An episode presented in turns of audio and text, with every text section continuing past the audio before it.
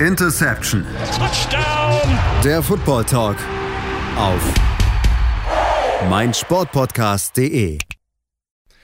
Interception der Football Talk auf meinsportpodcast.de.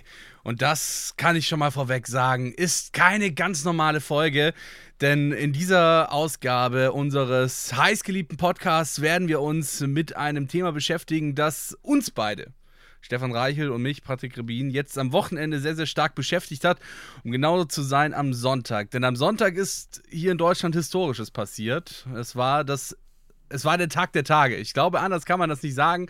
Es war der Tag der Tage, auf den 70.000 Glückliche, auf den 70.000 glückliche Menschen hingefiebert haben, denn sie haben von mehr als einer Million Menschen, die sich dafür interessiert haben, Tickets für das erste NFL Regular Season Spiel auf deutschem Boden abgegriffen. Damit sage ich Moin Stefan, ich grüße dich. Patrick, hi, grüß dich.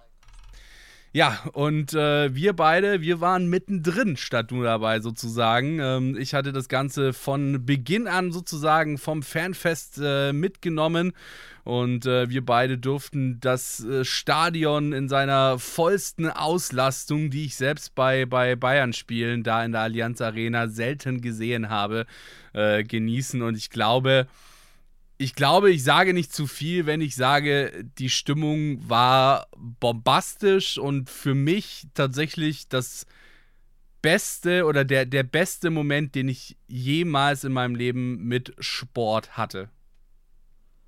Ich glaube, ich kann es nur bestätigen, was du meintest, Patrick. Also ähm, für mich insgesamt wohl einer der ja, bewegendsten Tage in meinem Leben bis jetzt. Also ich meine, dass man einen Sport, den man jetzt wirklich jahrelang verfolgt, wo man auch Woche für Woche einen Podcast macht, dann endlich in so einem Umfang live in Deutschland sehen kann und einfach auch die Möglichkeiten hatte. Da kommen wir sicherlich auch nochmal gleich ein bisschen genauer drauf zu sprechen, was wir auch alles erleben durften. Das war wirklich Wahnsinn und es war echt einfach ja, wirklich, wirklich schön. Ja, ich glaube, das äh, rundet die Sache ganz gut ab. Damit war es das von uns. Nein, Spaß natürlich nicht. Ähm, aber es war wirklich, also ich habe äh, so, so, so wie ich das quasi auch bei, bei LinkedIn selber und auch bei, bei Instagram selber geschrieben habe, ähm, es war wirklich unfassbar. Auch, ähm, ich meine, wir haben natürlich danach dann die, äh, die Kommentatorenstimmen der US-Kommentatoren, der, der On-Field-Reporter und so weiter und so fort äh, mitbekommen. Und selbst die haben gesagt, es war wirklich völlig, völlig verrückt. Ähm, ich kann mich an, ich glaube, Tracy Wolfson war es, wenn mich nicht alles täuscht, ähm, die da stand und gesagt hat: Ey, Alter, was ist denn hier los? Ja, äh, die Spieler sind nicht mehr auf dem Platz. Das Spiel ist zu Ende seit Minuten.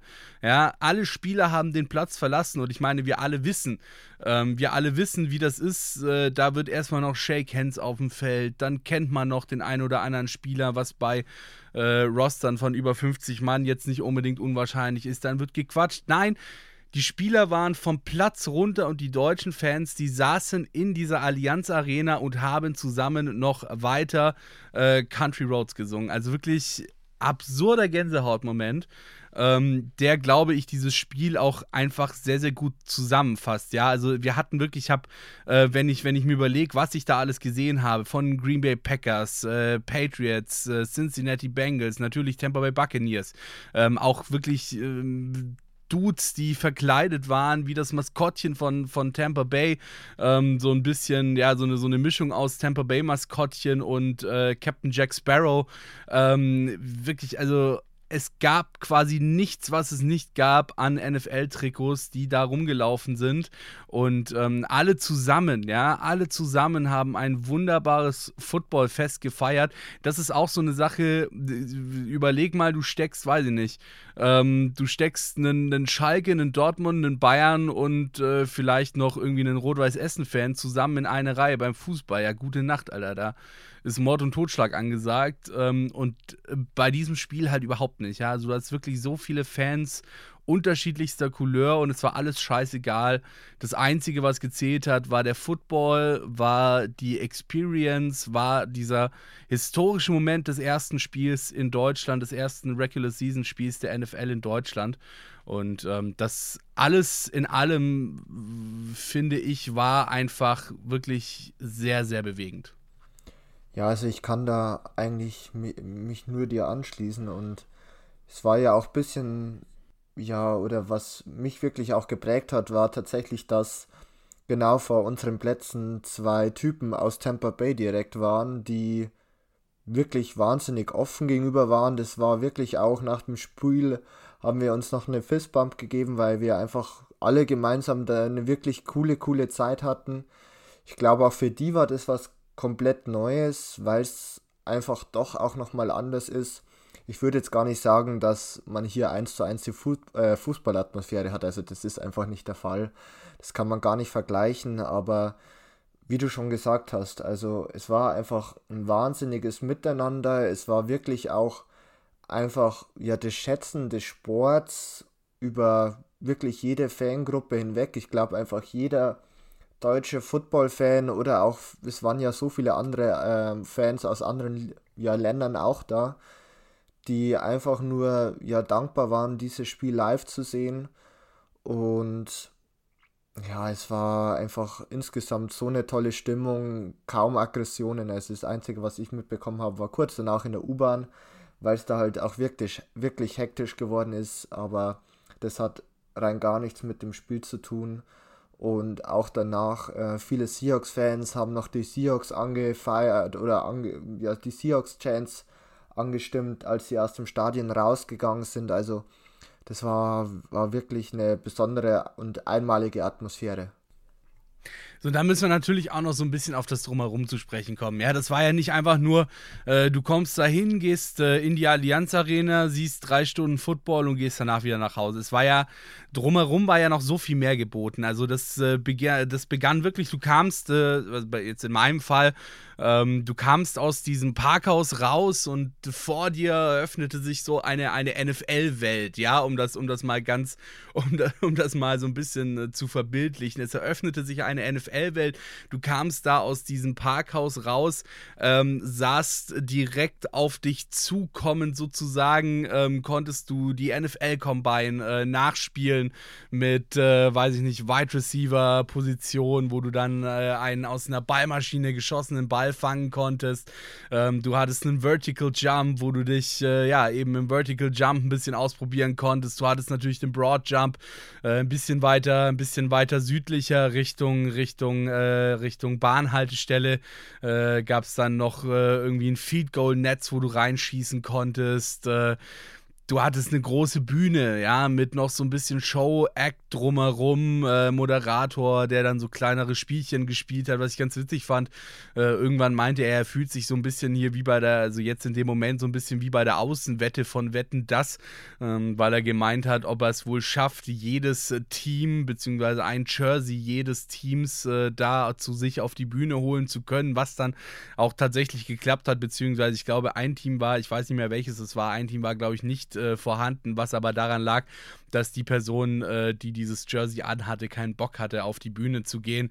Du hattest äh, Fressbuden noch und nöcher, du hattest Getränkestände und alles wirklich komplett pickepacke voll mit Menschen. Ja, also die Leute müssen da, keine Ahnung, eine Stunde angestanden sein, um bei diesen 20 Essbuden sich was zu essen holen. Ja, einfach weil alle so einen Bock drauf hatten und alle sich wirklich davor schon vor dieses Stadion geknüppelt haben und ähm, da zu, zu Tausenden dieses, dieses Fanfest vor der Allianz Arena begangen haben, bevor es dann erstmal ähm, zum Spiel ging, was ich tatsächlich auch bemerkenswert fand, weil eigentlich sollten die, ähm, die normalen Ticketbesitzer, sage ich mal, also das ist ja dann getrennt quasi nach normalen Tickets und Hospitality-Tickets ähm, und die normalen Ticketbesitzer in Anführungszeichen, die sollten eigentlich erst um 13.30 Uhr ins, äh, in die Allianz Arena gelassen werden.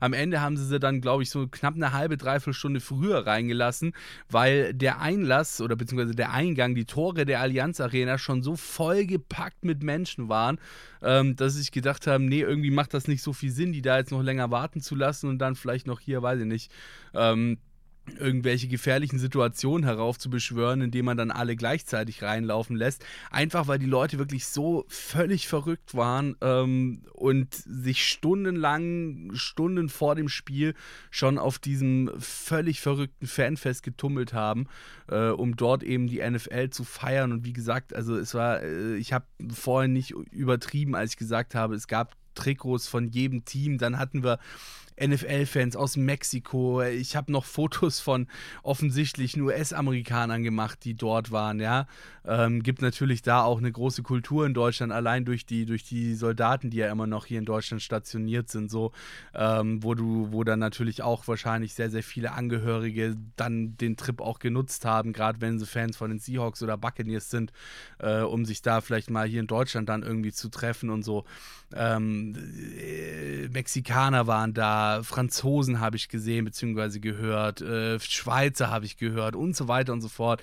Also es war wirklich ein, ein Zusammenkommen und ein Footballfest. Und ähm, Tom Brady hat es ja danach auch sinnbildlich gesagt. Also es war auch für ihn einer der größten Momente, die er in seiner Karriere und ähm, ich meine, wir wissen alle, was Tom Brady in seiner Karriere schon erlebt hat und wie viele Super Bowls ähm, dieser Mann schon gesehen hat, beziehungsweise in wie vielen Super Bowls dieser Mann schon gespielt hat.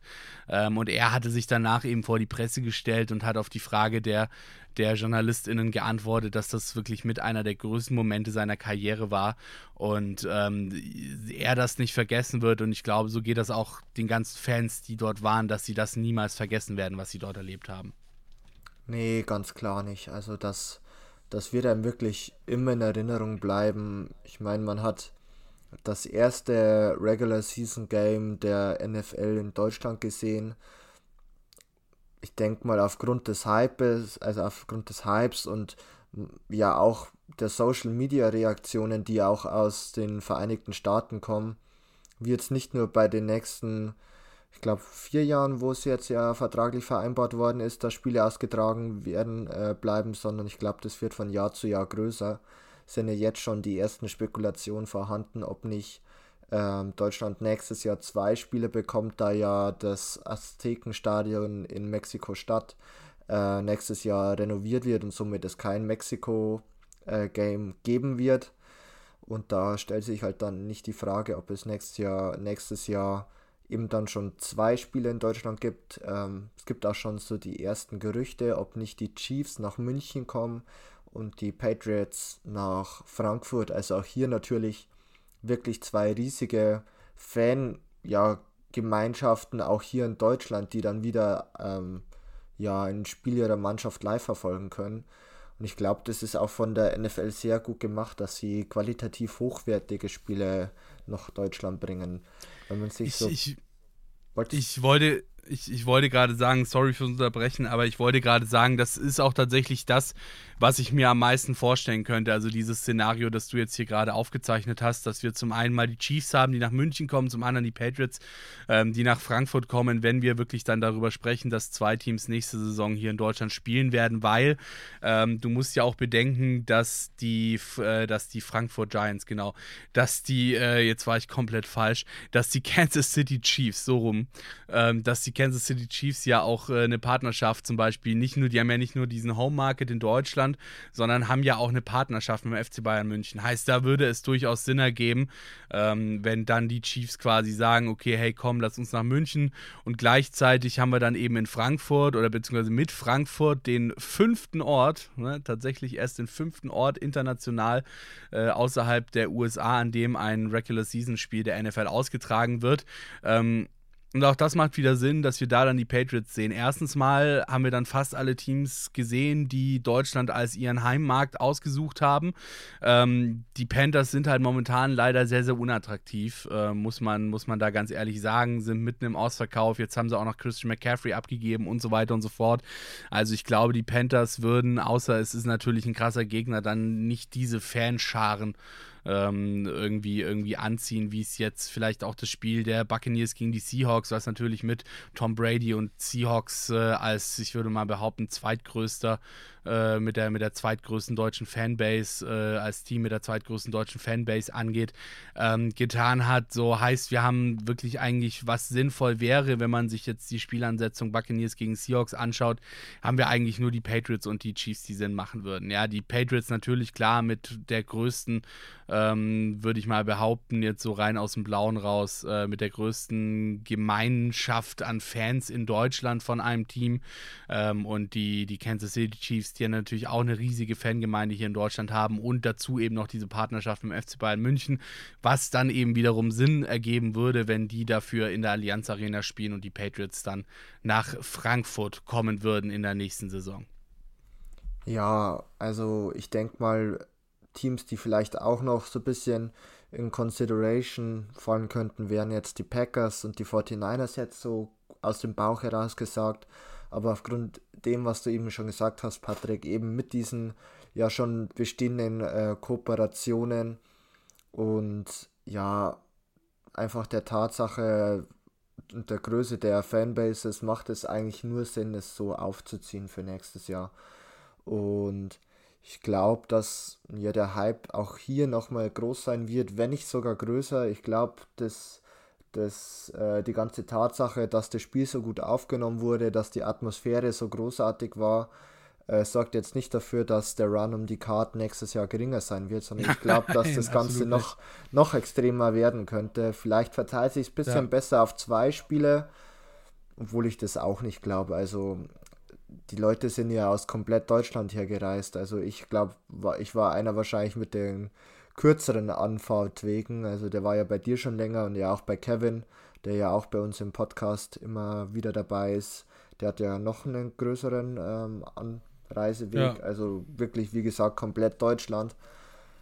Und ich denke mal, dass ja dann wirklich es viele Verrückte gibt, die natürlich zu beiden Spielen gehen möchten. Ich auch, um ehrlich zu sein. Also das hat mich jetzt schon ein bisschen heiß ja. gemacht und wenn ich nächstes Jahr wieder die Möglichkeit habe, dann lasse ich mir das auf keinen Fall entgehen. Also ganz sicher nicht. Nee, absolut. Also muss ich, muss ich dir absolut zustimmen. Ich äh, glaube, ich würde alle Pläne umschmeißen, äh, wenn es heißt, hier, äh, ihr seid wieder mit dabei.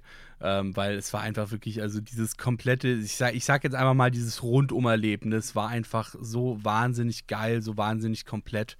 Ähm, nicht nur das Spiel, das natürlich geil war, die Ansetzung, die Möglichkeit, dann vielleicht, wenn du jetzt nicht, sagen wir mal, in den nächsten zwei bis drei Jahren noch in die USA kommst, äh, Tom Brady nochmal spielen zu sehen. Ähm, natürlich auch logischerweise so ein bisschen diese Rivalität zwischen Tom Brady und den Seahawks, ja, ähm, die ja damals bei den Patriots schon durchaus begonnen hatte, ähm, was die Sache vom, vom reinen Spiel her nochmal attraktiver gemacht hat. Ähm, einfach auch wirklich die Tatsache, ja, dass du ja, dass, dass dieses komplette, dass dieses Spiel einfach ein riesiges Fan-Festival war, ähm, wo wirklich alle Fans, auch wenn sie nicht die Fans von Tom Brady, den Buccaneers, Geno Smith oder den Seahawks waren, ähm, da auf ihre Kosten gekommen sind. Und äh, ich glaube, es sind wenige Augen trocken geblieben. Ganz kurz äh, am Rande noch, also wenn ich jetzt, ich habe jetzt nämlich tatsächlich gerade mal nachgeschaut, weil ich ehrlicherweise auch nicht so ganz sattelfest bin, äh, welches Team, welches Team jetzt welche Home Marketing Area hat. Ähm, die Green Bay Packers, wenn ich mich jetzt hier, wenn ich nicht ganz blöd bin, beziehungsweise ESPN Schwachsinn quatscht, dann haben tatsächlich die, die Green Bay Packers keinen Home Marketing Area ausgesucht.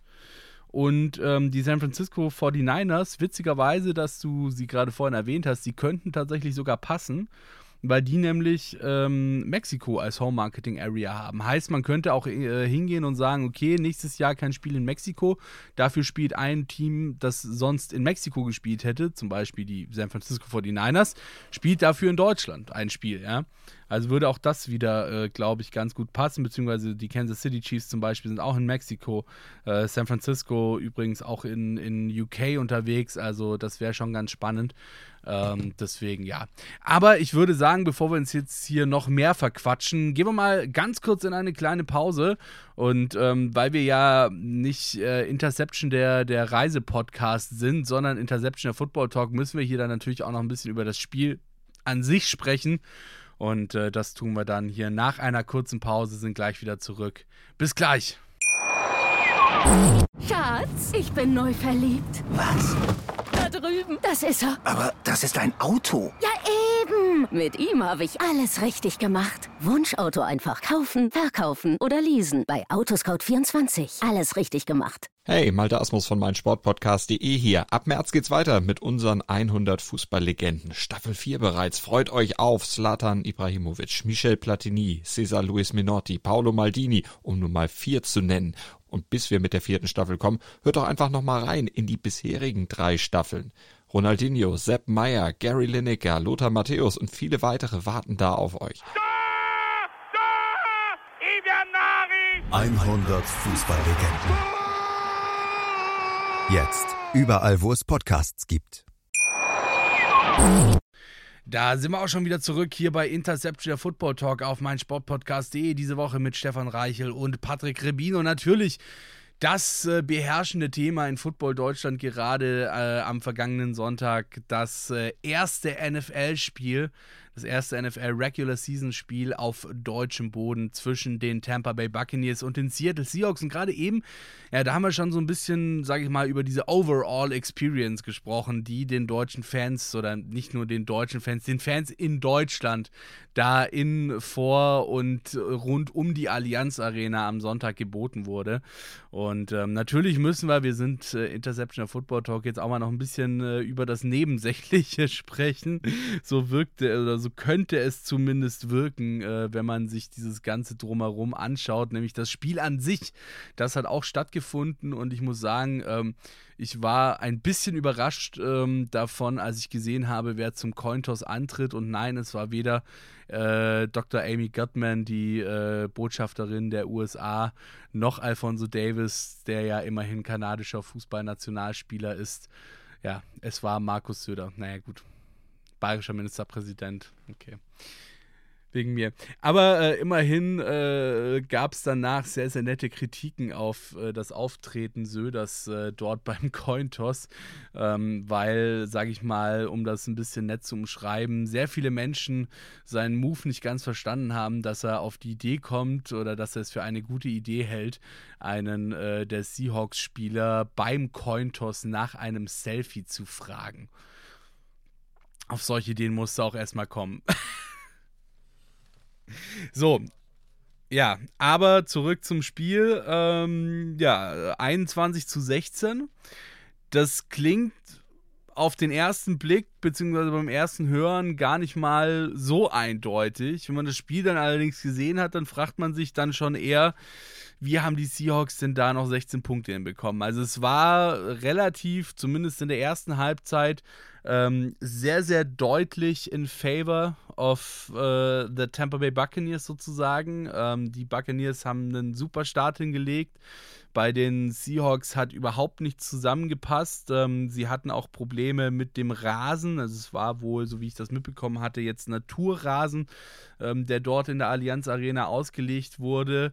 Ähm, damit hatten sie ein bisschen Probleme, sind da häufig ausgerutscht. Und was, mich, was, was mir persönlich am meisten hängen geblieben ist, ist, dass sie tatsächlich das Laufspiel so überhaupt gar nicht etabliert bekommen haben. Ja? Ähm, hatte ich dann auch am Ende, beziehungsweise nach dem Spiel bei der Pressekonferenz mal ähm, Gino Gino, Smith drauf angesprochen, ähm, was denn da eigentlich los war. Und ähm, ja, bei, bei Gino Smith war es dann irgendwie so ein bisschen so, hm, ja, gute Frage eigentlich.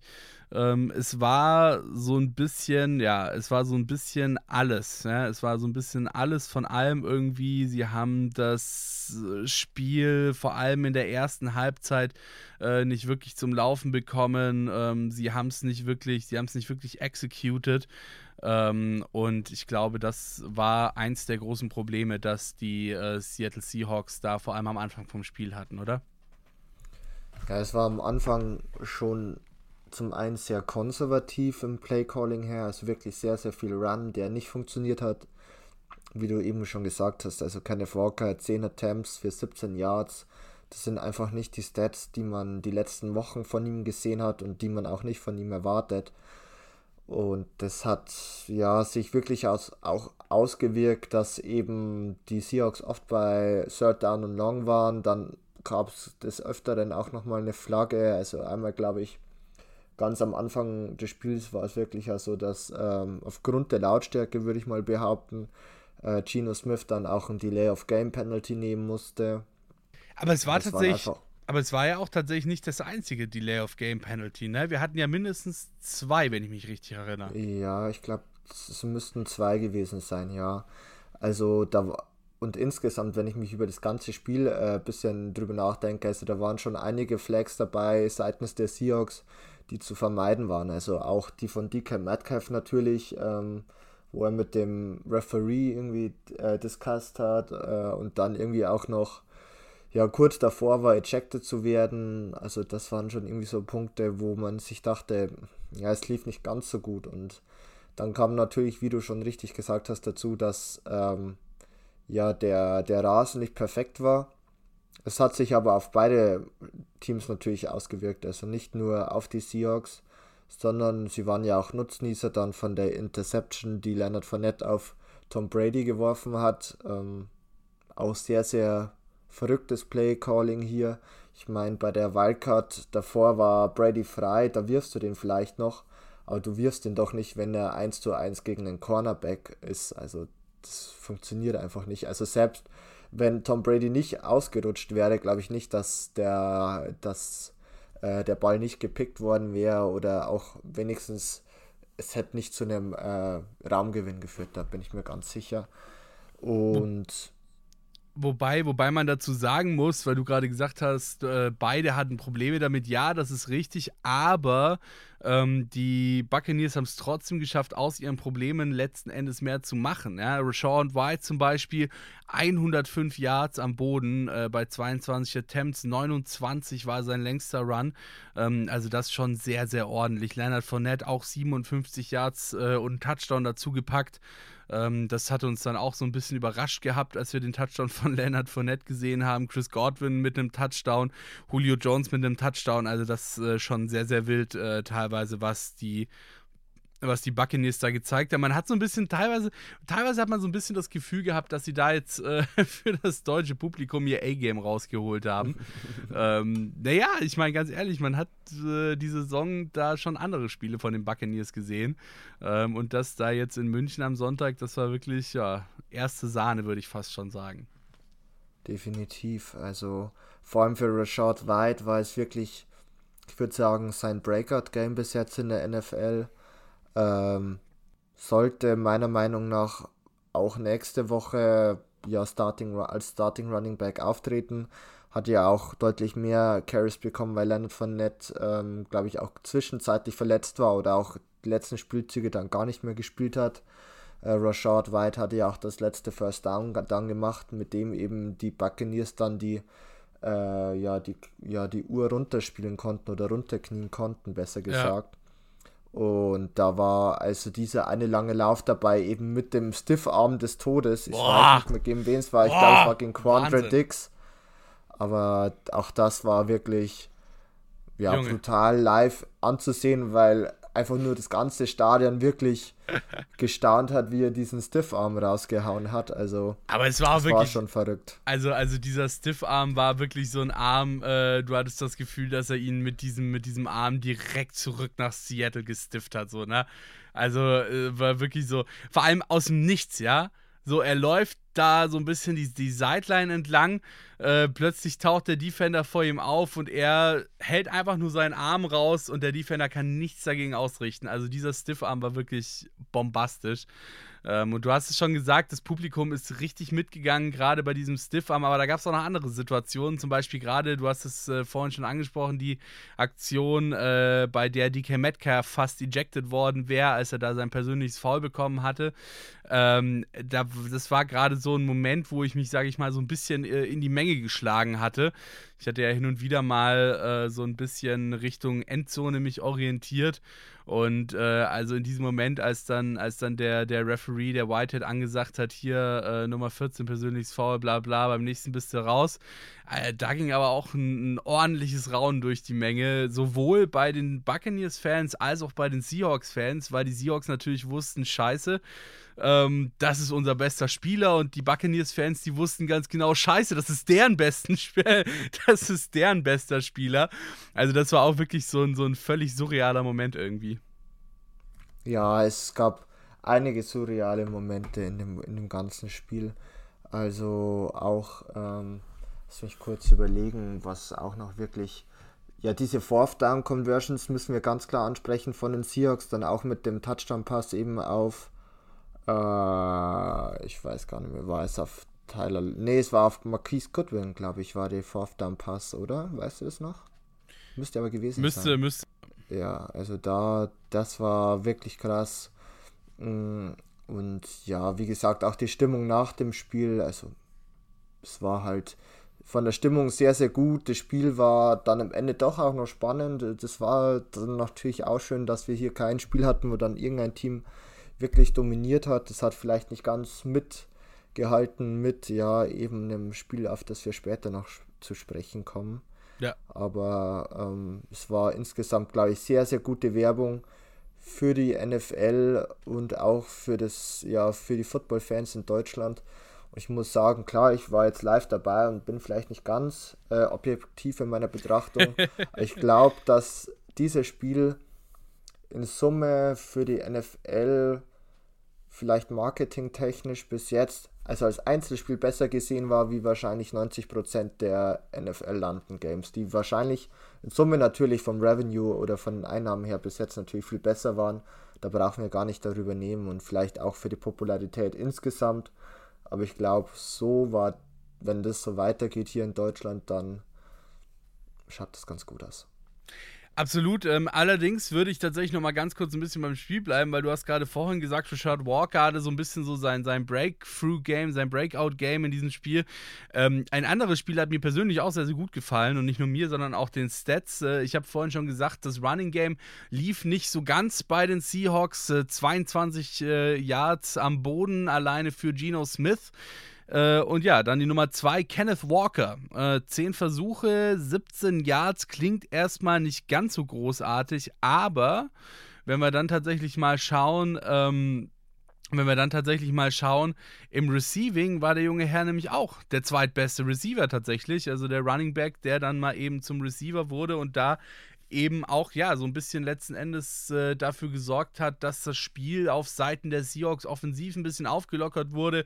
Ähm, ist ja, sieht man ja immer ganz gerne, wenn dann die Running Backs die Pässe bekommen, dann sind das eher so die kurzen Pässe, vielleicht irgendwelche kleinen Slant Routes oder so, die dann fürs Spiel aber eben auch extrem wichtig sind, um eben dann die Offensive so ein bisschen ins Rollen zu bringen. Und wie gesagt, ähm, deswegen hatte ich vorhin schon gemeint, DK Metcalf, bester Spieler, gar keine Frage, aber DK Metcalf, neun Targets, sechs Receptions äh, sechs Receptions für 71 Yards.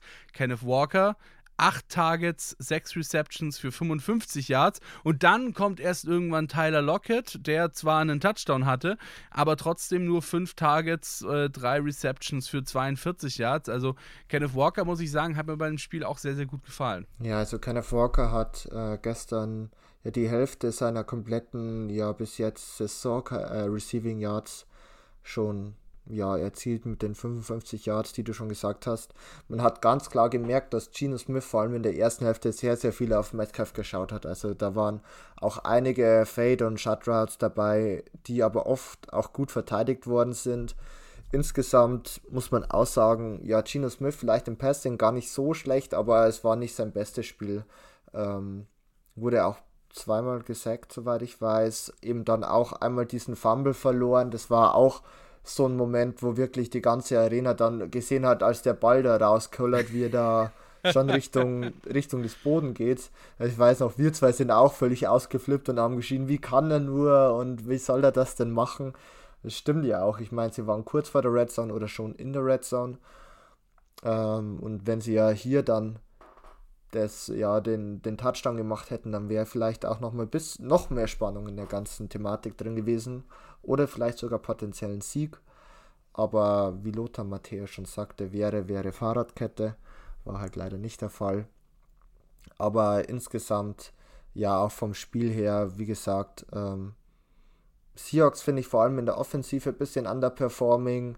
Dafür die Buccaneers offensiv besser wie in den Wochen davor. Defensiv beide Teams ähm, ja wirklich mit guten Plays. Also auch die eine Interception von Brady, ich weiß zwar nicht, wo er da hingeworfen hat, aber da war auf jeden Fall kein äh, Buccaneers-Spieler ja, irgendwo in der Nähe.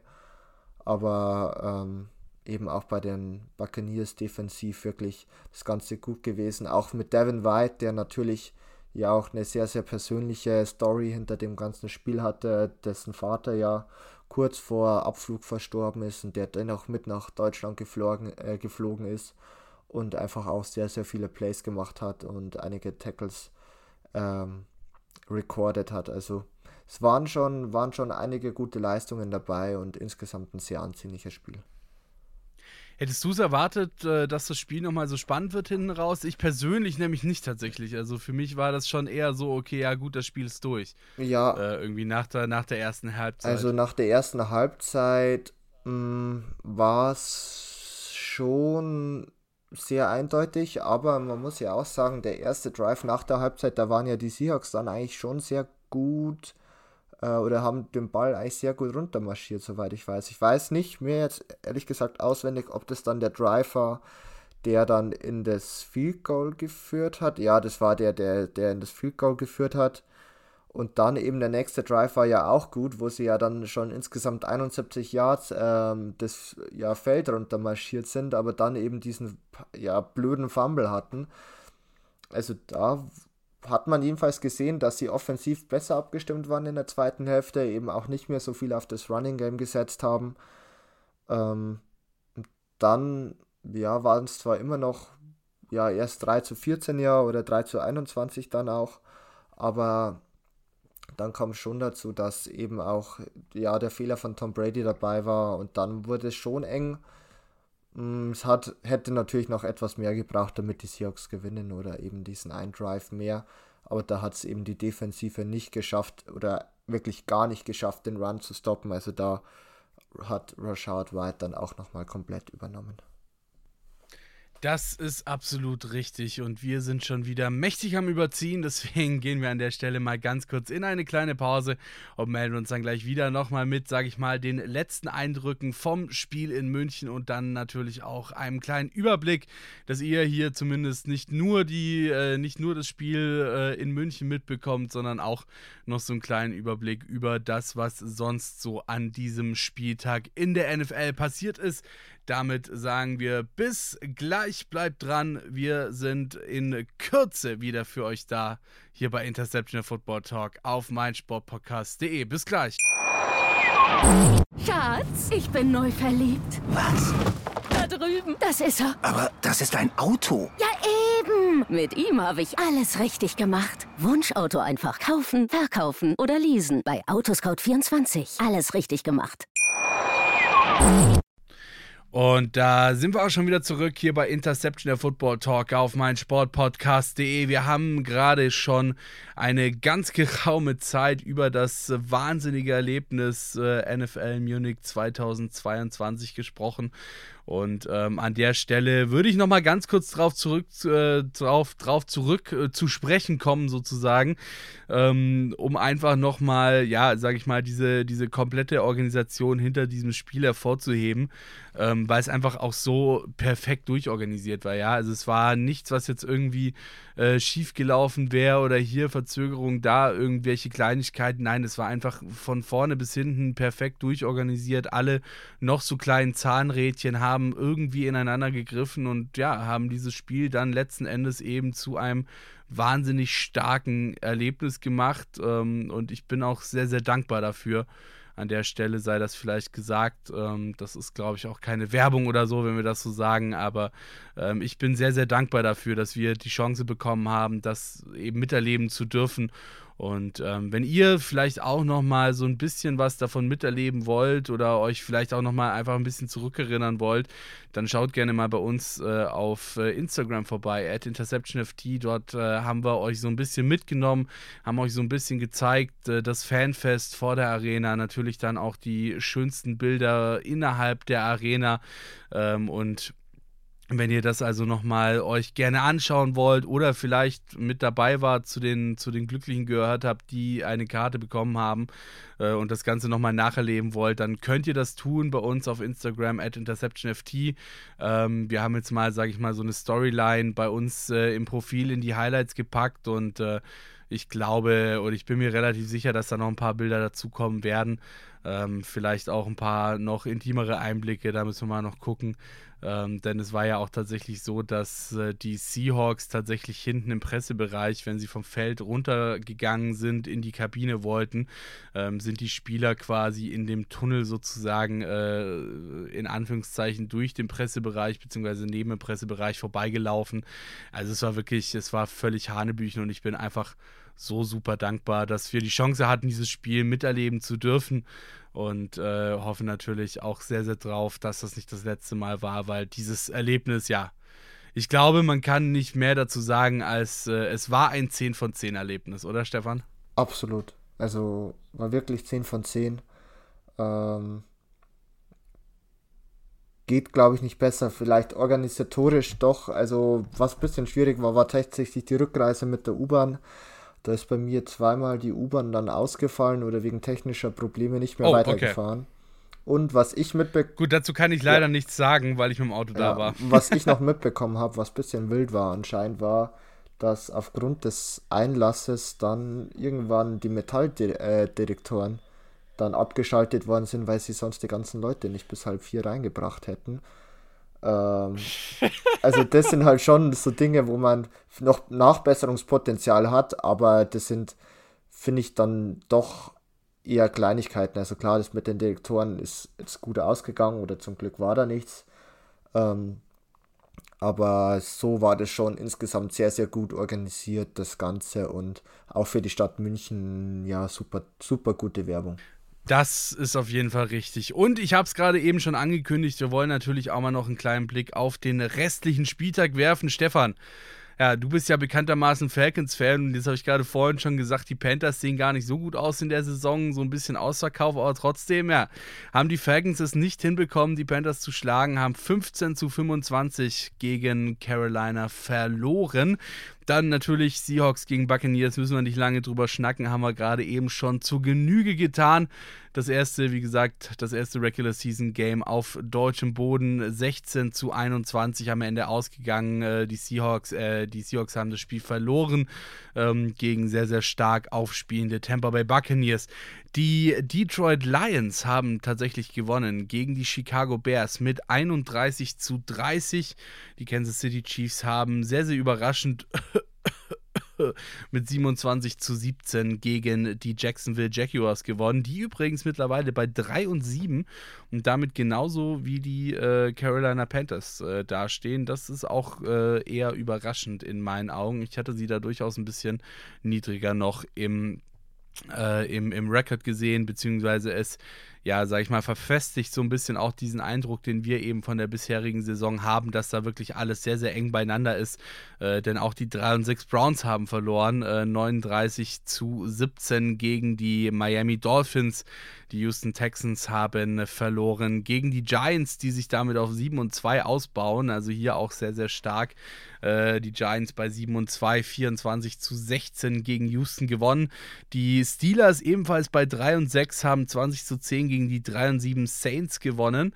Ähm, also, wie gesagt, das ist wirklich, äh, oder kommt mir das nur so vor, dass alles super eng beieinander ist da momentan in der NFL? Also, das ist wirklich, wirklich sehr, sehr viel sehr eng beieinander und eben viele Teams sind nicht gut oder haben einen Losing Record und sind irgendwie trotzdem immer noch äh, dann ja in Playoff Contention aktuell oder sind zum Teil dann irgendwie dann doch auf einmal wieder sehr, sehr stark. Also wir brauchen ja nur uns nochmal auf die Buccaneers sprechen, die jetzt 5 und 5 stehen, aber wenn die so weiterspielen, wie sie es diese Woche getan haben, zählen die halt wieder ganz klar zu den Mitfavoriten in der NFC und da gibt es einige Teams, die irgendwie besser sind wie der Rekord und auf der anderen Seite gibt es halt auch manche Teams, wo man sich denkt, die sind deutlich schlechter wie der Rekord.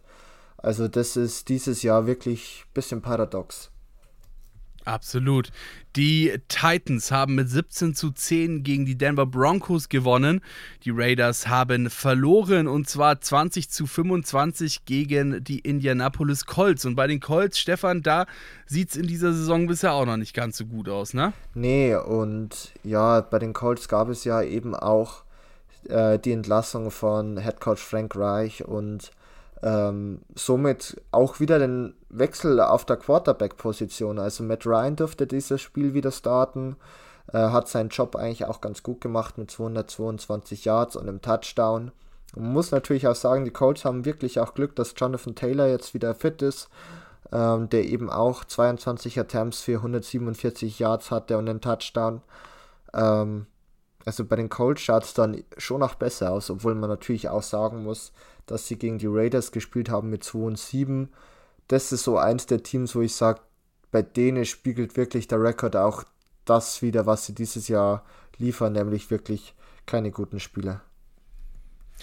Die Green Bay Packers haben äh, mal zur Ausnahme und nein, liebe Packers-Fans, das ist kein Packers-Slender.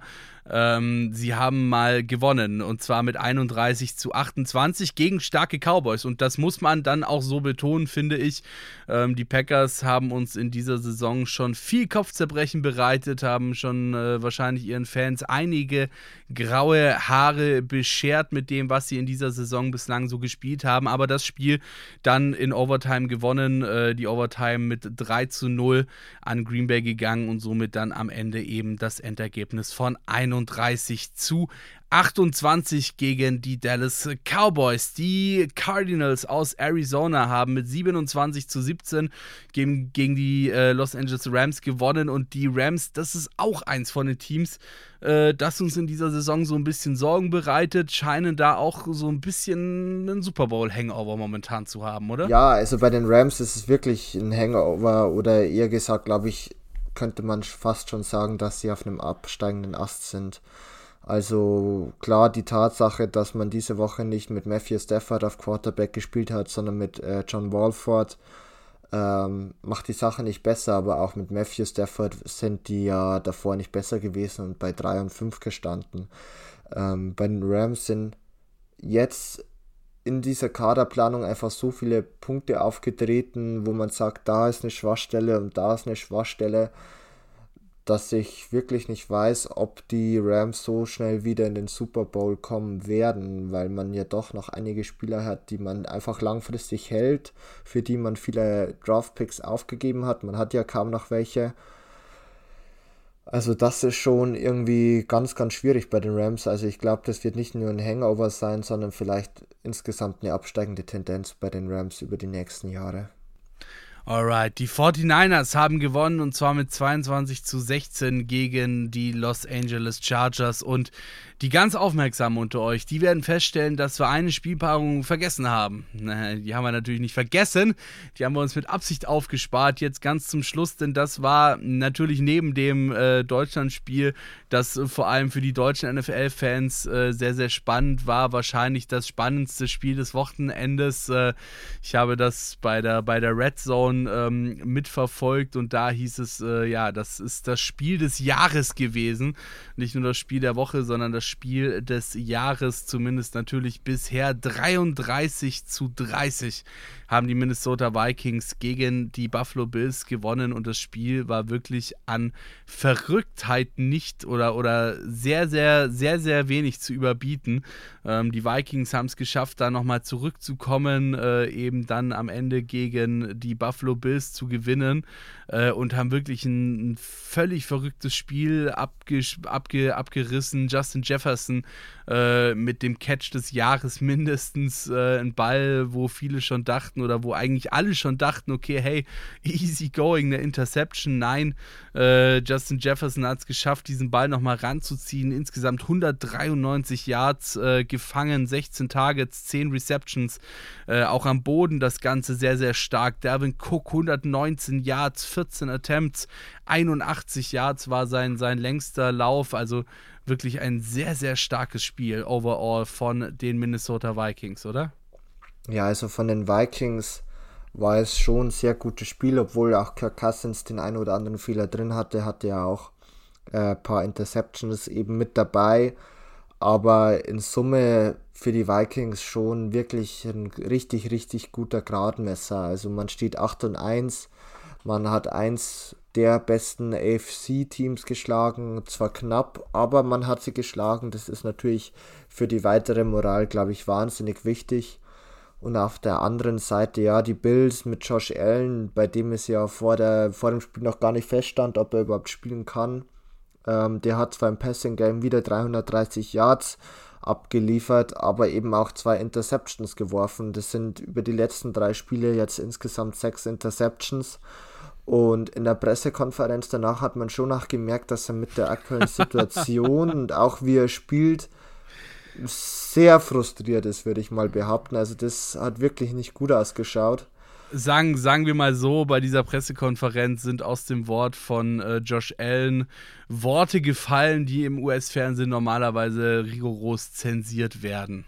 Ja, und ähm, ich verstehe auch, also es war jetzt vielleicht nicht, ich würde nicht sagen, dass das Spiel ganz allein auf seine Kappe geht, aber äh, wir hatten Anfang der Saison schon ein Spiel, das eben ja aufgrund von seinen Fehlern verloren worden ist. Dann hast du gegen die Jets verloren, was auch irgendwie überraschend war. Und jetzt gegen die Vikings zwar nicht überraschend, aber mit 6 und 3 steht man auf einmal doch nicht mehr ganz so gut da in einer ja doch engen AFC. Ähm, und ich glaube, das ist schon wirklich auch dann problematisch, wenn eben auch mit Contender in der eigenen Division wie die Dolphins jetzt 7 und 3 stehen.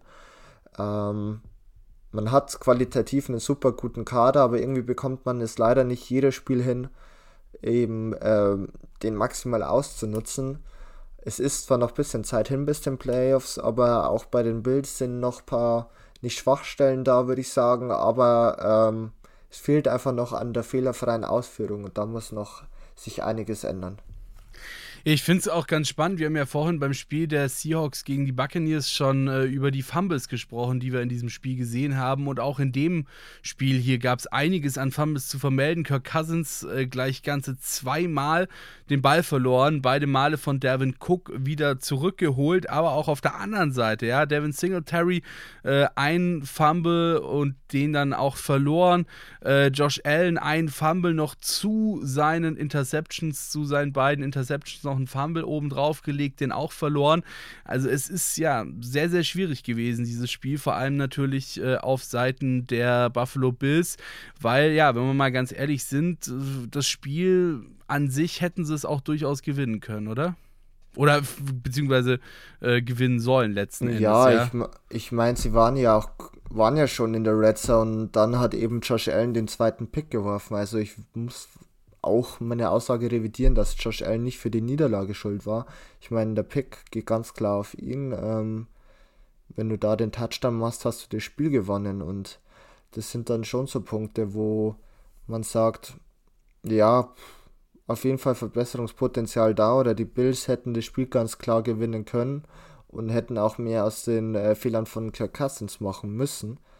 Also ja, wie gesagt, an der eigenen Execution scheitert so ein bisschen die ganze Saison schon. Oder jedenfalls in den Spielen, die sie verloren haben.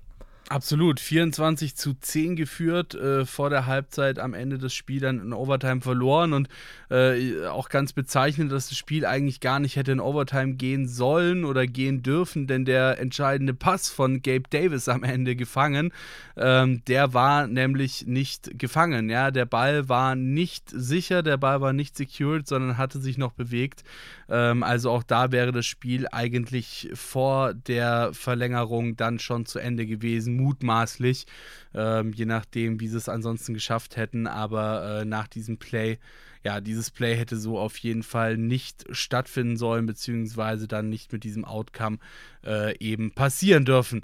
So, damit würde ich sagen, war es das von uns. Äh, wir verabschieden uns. Nochmal vielen herzlichen Dank, dass wir dieses völlig geile und völlig verrückte Event äh, in der Münchner Allianz Arena miterleben durften. Ähm, wir hoffen natürlich, dass euch das auch gefallen hat, wie wir dieses Ganze jetzt hier aufgearbeitet haben. Natürlich hier im Podcast, aber wie gesagt, äh, Instagram at InterceptionFT, schaut vorbei.